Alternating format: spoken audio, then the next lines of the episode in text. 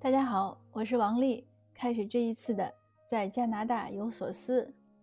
这次的分享呢，算上一期节目的补录。上一期节目呢，我是在一个微信群里、一个 Zoom 会上做的分享，呃，谈的是孩子教育问题。但是不知道为什么呢，到最后那几分钟没有录上。我重听录音的时候发现，我最后谈的就是孩子，呃，父母和孩子什么样的关系才好。嗯，谈完了要成为朋友，最后有几句就没有录上。最后的是什么内容呢？最后是我读了一首泰呃纪伯伦的《论孩子》这首诗呢，对我影响很大。这是我在大概两千年左右翻译的纪伯伦的《先知》和《沙与沫》，呃，当时北京出版社出了，卖了有几年还不错，但是现在可能市场上没有货了。呃，这个书呢。我这这个诗呢，我翻译完了之后，它整个先知，它有很多很多篇，呃，对我都有很多的帮助，有很多问题呢，我有了新的认识。那像《论孩子》这首呢，我觉得很经典。如果我们能把这首诗明白了、读懂了，那可能很多教育问题呢就不是问题了。嗯，但是没有录上，所以我就特意呢，在呃和大家分享一下，说说这首诗。我先读一遍《论孩子》。一个怀中抱着孩子的妇人说：“请给我们说说孩子吧。”于是他说：“你们的孩子并不是你们的孩子，他们是对自身渴望的生命的儿女。他们通过你们而来，但并非源自于你们。他们虽与你相伴，但是并不属于你。你只能给他们你的爱。”但是给不了你的思想，因为他们拥有自己的思想。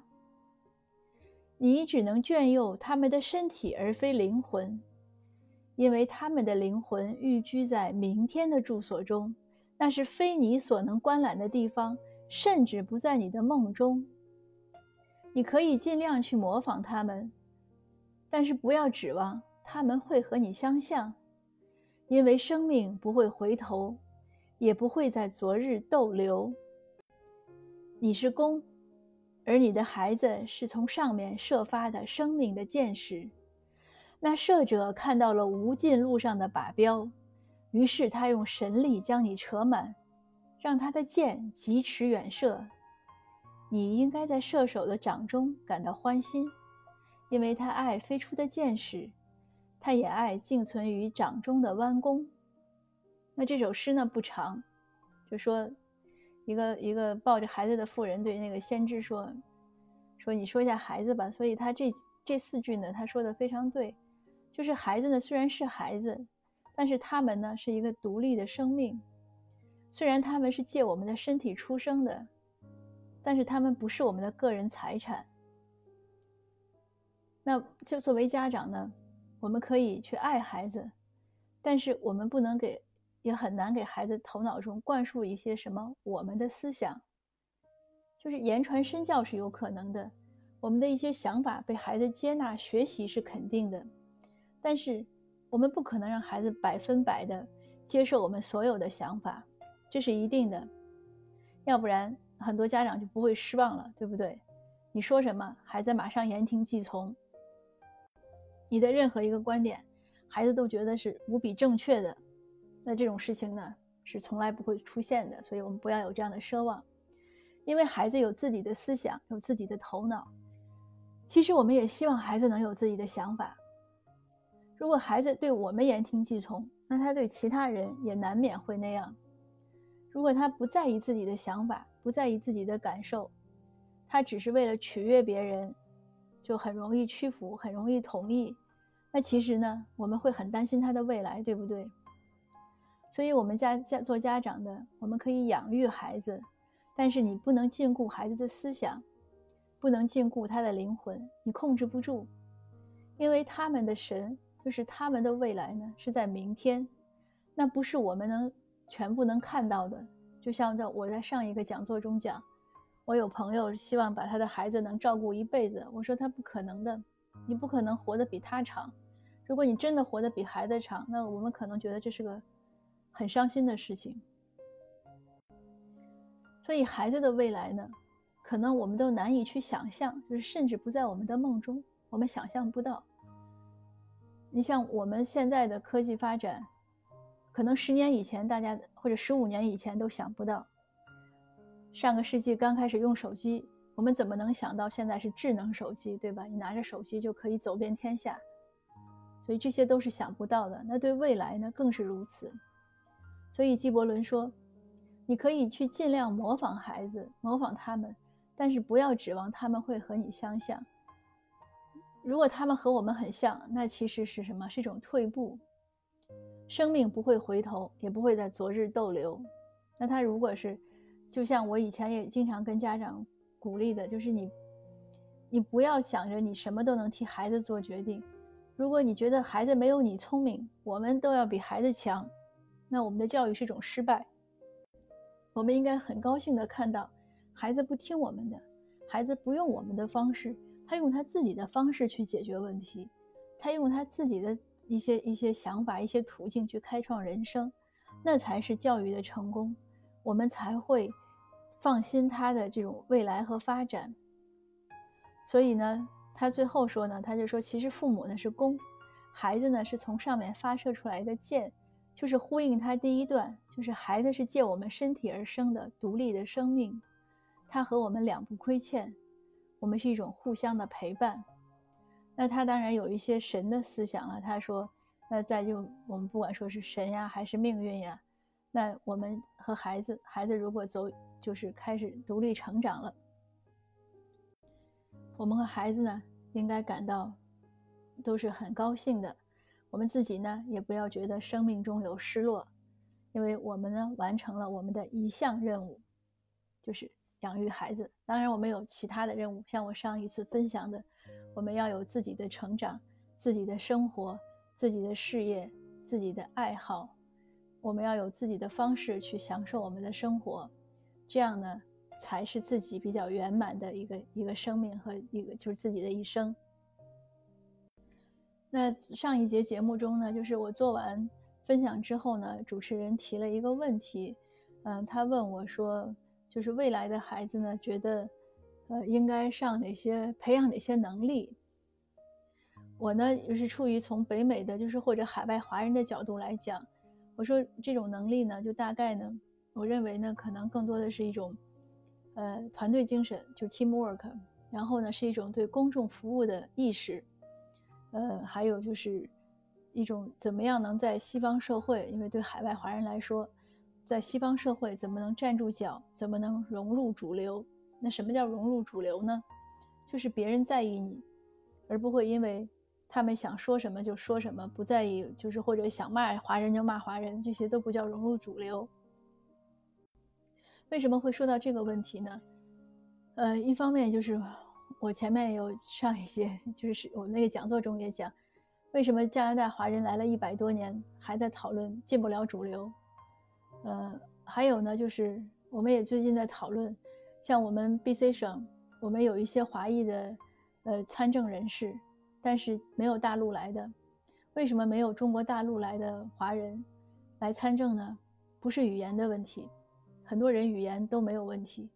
那我觉得主要的原因呢，就是呃，首先是我们没有这种为公众服务的意识，我们可能更多的把孩子的就业呢想到了。就是个人发展吧，金融啊、法律啊、学医啊，呃，所有这些金领呀，或者做生意啊，嗯，但是很少有人会去鼓励孩子你从政，啊，就是学律师呢，也肯定是做那种就是商业律师，而不是一些社会上的这种服务性的这样的，就是一些公公务公公众事务方面的，比如像人权呀，不是这样的，不是这样的问题。那这是一个职业的选择，所以我们很多孩子呢。就是上了藤校，出来之后呢，仍然寂寂无闻。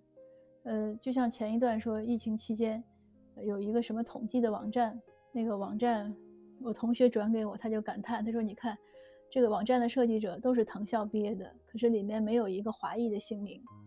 那我们华裔的孩子上完藤校去哪儿呢？都去华尔街了吗？所以这是第一。第二呢，就是有些人可能有为公众服务的意识。”但是没有掌握好的方法，不知道怎么样呢？呃，在就是说白了，就不知道怎么样在这个呃公众服务的圈子里混和表现，应该是就是“混”这个词，当然我在用的太口语化了，就是不知道怎么样的言行举止，呃，那这个呢就会说一些不适当的话，呃，就是缺乏一些必要的一些 common sense，一些常识。那他这个肯定也是和从小没有没有历练、没有学习有关。有些人可能好不容易当了候选人，结果一句话没有说好，又被被开除了。那还有呢，就是 teamwork 团队合作，怎么样的能一群人来做一件事儿，而不是你做你的，我做我的，这也是个很大的问题。比如说，我们有有就是多如牛毛的华人协会。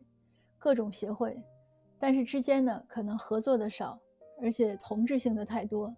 可是即使在同样的就是在一个协会中，真正能做事情的、能做成事情的也很少。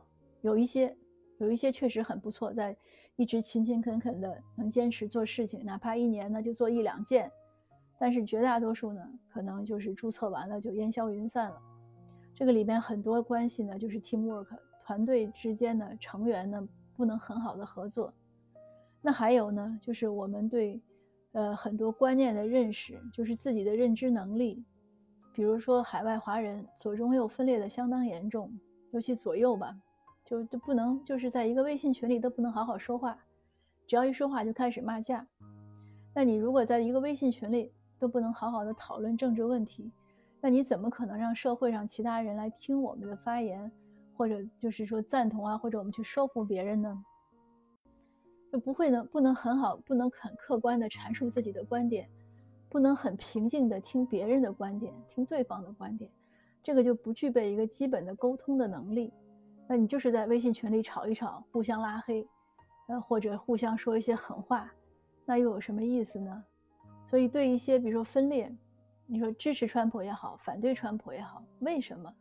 听一下对方的观点，我想呢，大家都是好心，都是为了社会进步，呃，为了大家能过得好，所以呢，就是这些基本的一些能力呢，我觉得华人呢还是比较欠缺。那说到我们孩子的教育，我个人认为，就是我对我自己小孩的培养是也是这样，我认为这些方面的能力的培养，要比那些就是相对物质化的科目性的或者项目性的培养。更重要，因为他体育好呀，德智体美发展呀，呃，或者英语好呀，会辩论呀，会演讲呀，这些当然都很重要。但是意识呢，呃，我认为也是很重要的。所以这些呢，差不多就是昨天呃上一个节目中呢没有录到的。那主持人也问我说，我对我自己小孩将来的设想有没有让他投投入到公务性的服务中？我说有，但这个呢，也就是说。我只能不断的引导，我不可能去强迫他。我确实希望他能为公众做各种更多的事情，就是这样的。我觉得一个人的价值的体现嘛，当然赚钱也很重要。但是我相信呢，尤其在北美，如果你能做一些公众性的事物，比如说你能在能从政，这个收入呢，可能和你去哪儿上班呢，收入也差不多。嗯，所以呢，在经济上呢，不是一个不是一个大的损失。但是如果去做这种公众性的事物呢，确实在个人的时间呀、空间的挤压上呢是很大的，而且北美对这种监督呢，或者有些记者的这种不能说找茬吧，但是擦亮眼睛看呢，这个确实有一些压力。但是任何事情呢，它都是这样，就是你要有付出才会有收获。我个人认为呢，对于海外的华人群体来说呢，这是一个很急迫的问题，呃。这个已真的是很急迫的问题，就是我们因为尤其这一两年来呢，看到一些不好的趋势越来越多，所以你不管说川普上台还是拜登上台，呃，对海外华人会有什么影响呢？嗯，我想很多人其实心里呢都是明白的，但是这些影响呢，很大程度呢也和我们自己的表现有关，我们自己的觉醒和觉悟有关。那大概呢，我就是上一个上一节。